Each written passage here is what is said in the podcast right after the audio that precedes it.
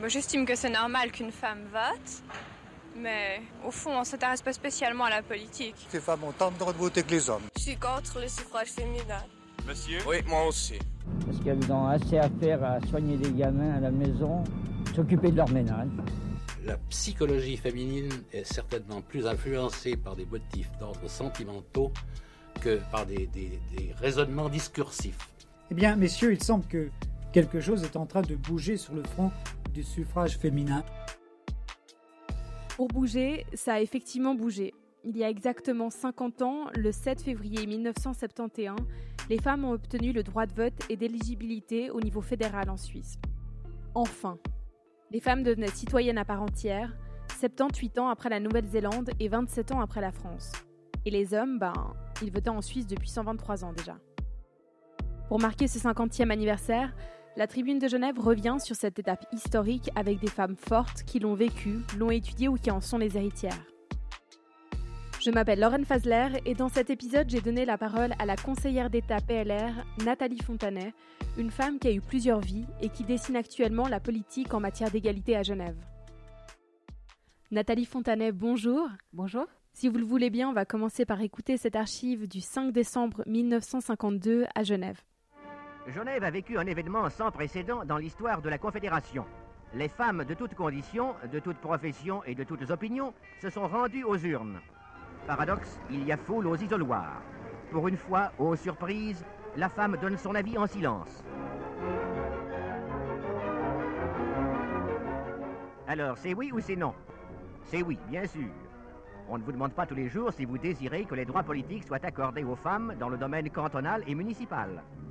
Résultat, inscrites 72 516, votantes 42 013, ont voté oui 35 133.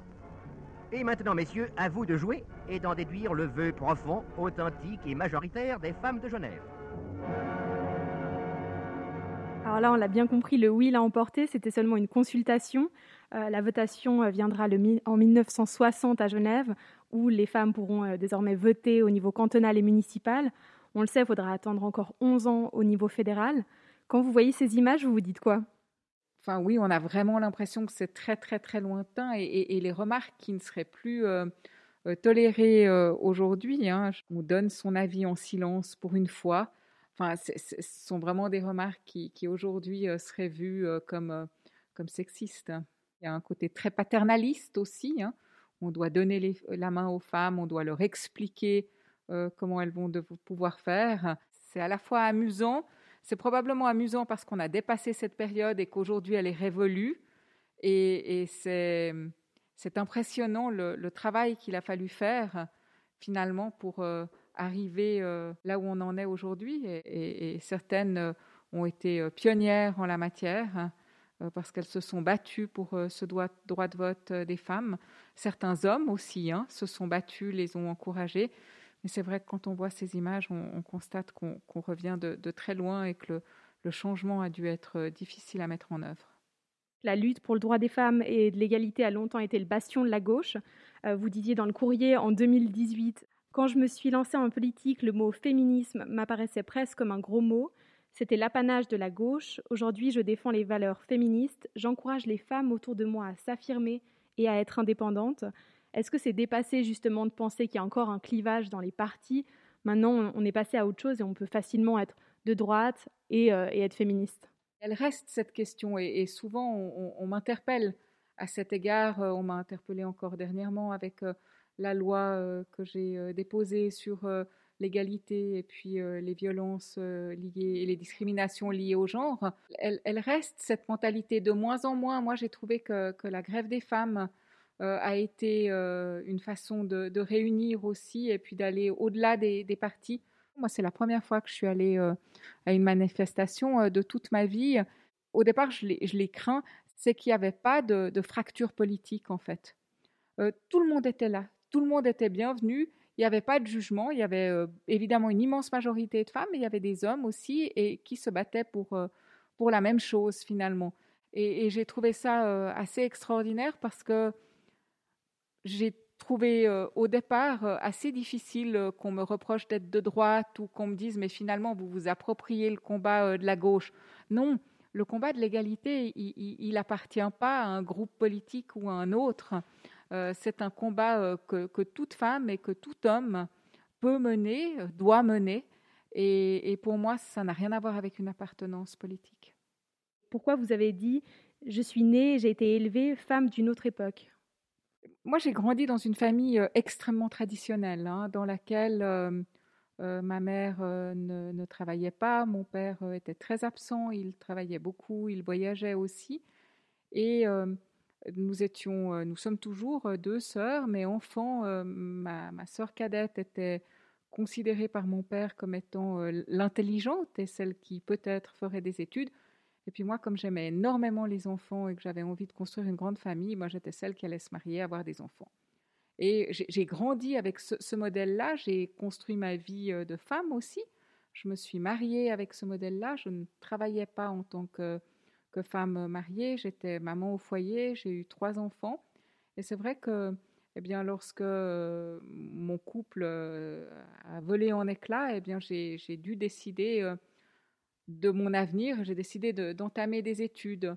Pour moi, ça a été un, parcours très intéressant, d'abord parce qu'il m'a aussi appris à devenir indépendante et à ne compter que, que sur moi-même. Et puis surtout, au niveau de l'éducation par rapport à mes filles en, insistant sur le fait qu'elles devaient être indépendantes, elles devaient choisir un métier euh, qui leur plaisait et puis que voilà, il fallait qu'elles puissent compter sur elles-mêmes et, se développer et s'épanouir.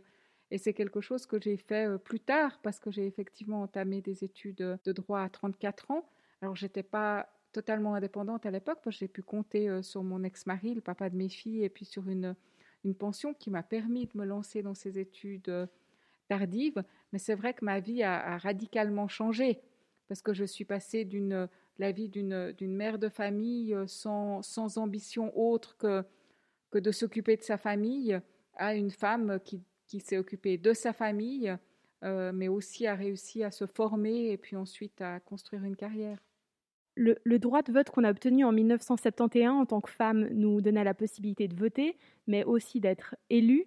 En tant que politicienne, est-ce que vous avez eu à ce niveau-là la sensation de subir des discriminations à certains moments de votre carrière ou pas? Moi, j'ai commencé ma carrière en politique tard. Hein. Je l'ai commencé en 2003. C'est vrai qu'au départ euh, de mon mandat, euh, j'ai senti que j'étais une femme, j'étais jeune, euh, j'arrivais dans un, dans un parti qui était euh, peut-être pas en avance sur ces questions d'égalité à l'époque. C'était le, le, Parti libéral de l'époque. Et c'est vrai que j'ai souvenir que mon, voilà, mon intégration au sein du, du groupe et du conseil municipal avait mis quelque temps et j'ai dû jouer des coudes et pousser des coudes pour qu'on pour, qu'on m'écoute et pour réussir à me faire entendre. Aujourd'hui, ça, n'est vraiment plus le cas, me semble-t-il, en tout cas euh, dans les parlements et dans les différents partis, y compris dans, dans mon parti, euh, le PLR. Nathalie Fontanet est en charge du Bureau de promotion de l'égalité et de prévention des violences à Genève. Elle a récemment déposé un projet de loi sur l'égalité et la lutte contre les violences et les discriminations liées au genre. Et cette loi interdit par exemple les clichés sexistes dans l'espace public et elle protège aussi les familles arc-en-ciel. Il y a effectivement la lutte pour l'égalité homme-femme et puis euh, l'égalité salariale, la place des femmes aussi euh, euh, dans, les sphères, dans les sphères de haute responsabilité, dans les conseils d'administration. Et, là, on a encore des, choses à faire parce que les femmes ne sont pas encore représentées de la même façon que les hommes.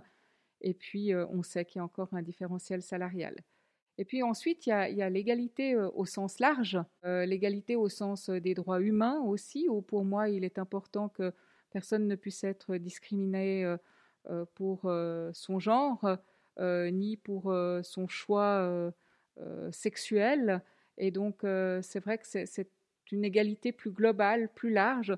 Je pense que l'une n'exclut pas l'autre et qu'au contraire, elles viennent se compléter. Les, modes de vie ont changé, notre société a avancé également. Et puis, euh, on voit apparaître euh, des discriminations qui n'ont plus de raison d'être. Et c'est important de, le dire, c'est important de faire en sorte que chacun puisse euh, choisir d'aimer qui il souhaite aimer, qu'il ne soit pas discriminé à cet égard. Et Genève est, connue comme un bastion des, droits humains. On a été l'un des premiers cantons à, proposer le Pax. et je, pense que c'est important aussi que, que, nous soyons un des premiers cantons à faire et à adopter une loi aussi large en matière d'égalité et puis de, de lutte contre les discriminations liées au genre. Alors que son parti, le PLR, est contre, la responsable des ressources humaines du canton est favorable à l'introduction d'un quota dans les commissions officielles de l'État. Elle a proposé un article de loi qui prévoit que toutes les commissions officielles soient désormais composées d'au moins 40% du sexe sous-représenté. Et dans certaines instances, comme celle du social ou de la santé, ce sont les hommes qui sont minoritaires. Ce texte est toujours à l'étude en commission. Il semble rencontrer euh, des difficultés euh, de, mise en œuvre hein, par rapport à ces désignations qui sont faites euh, pour être élus dans ces commissions, eh bien, qui sont faites par des associations et par, qui sont finalement ensuite élus par les députés, puis ratifiés par le Conseil d'État. Donc c'est dans ce contexte-là que le projet de loi est toujours à l'étude. Il avait reçu un, accueil positif sur le, sur le fond, donc euh, sur euh, cette, euh, cette parité. En revanche, c'est plus compliqué, semble-t-il, pour le Grand Conseil à mettre en œuvre. Il faut se baser sur les compétences et non pas sur des quotas. Ça, c'est la, grande phrase qu'on entend souvent dans ces cas-là. Vous répondez quoi à, ces gens-là? Je réponds que l'un n'exclut pas l'autre. Et c'est, ce qui est terrible, parce qu'on part toujours du principe qu'à partir du moment où on veut tendre vers une égalité, où on parle de quotas, c'est que les compétences seraient totalement absentes. Et il ne s'agit pas de, remplacer euh, un homme par une femme incompétente. Et d'ailleurs, c'est assez euh, piquant que l'on constate qu'on peut avoir euh, par moment dans certains conseils 80% d'hommes ou, ou 70% d'hommes et qu'ils sont tellement nombreux, mais on ne se pose pas la question de savoir s'ils sont compétents, ça va de soi. Et, pour les femmes, eh bien, c'est la même chose. En fait, les 50 ans euh, du droit de vote et d'éligibilité des femmes au niveau suisse, dans 50 ans, vous, quelles sont les discriminations que vous espérez ne plus voir du tout, qu'elles disparaissent ou en tout cas où on aura fait vraiment des progrès? Alors, en matière de discrimination, c'est effectivement euh, toutes les discriminations euh, liées au genre. Moi, je, souhaite qu'on vive dans une société dans laquelle chacun puisse se sentir libre d'être celle ou celui qu'il qui est euh, sans avoir de, jugement. Ça, c'est un élément important. Et puis, il me semble, outre les discriminations, que, les femmes ont encore une place à prendre euh, dans tout ce qui est euh, développement du numérique, dans tout ce qui est algorithme, qui est encore aujourd'hui souvent réservé aux hommes. Et finalement, on se sert de ces algorithmes pour construire des politiques en matière de formation, en matière sociale et dans d'autres matières très importantes. Et si les femmes ne s'approprient pas ces domaines, eh bien, on va finalement se retrouver avec euh, toute une série de politiques publiques qui auraient été construites par des hommes.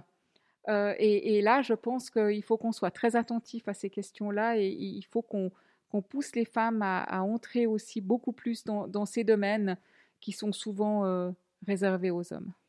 Et ça, c'est la question que je pose à, à toutes les intervenantes. C'est qu'est-ce que représente pour vous cette date du 7 février 1971 Disons, pour moi, e, elle symbolise une, évidence aujourd'hui. Euh, et, je remercie, comme j'ai eu l'occasion de le dire, euh, celles et ceux qui se sont battus pour en arriver là.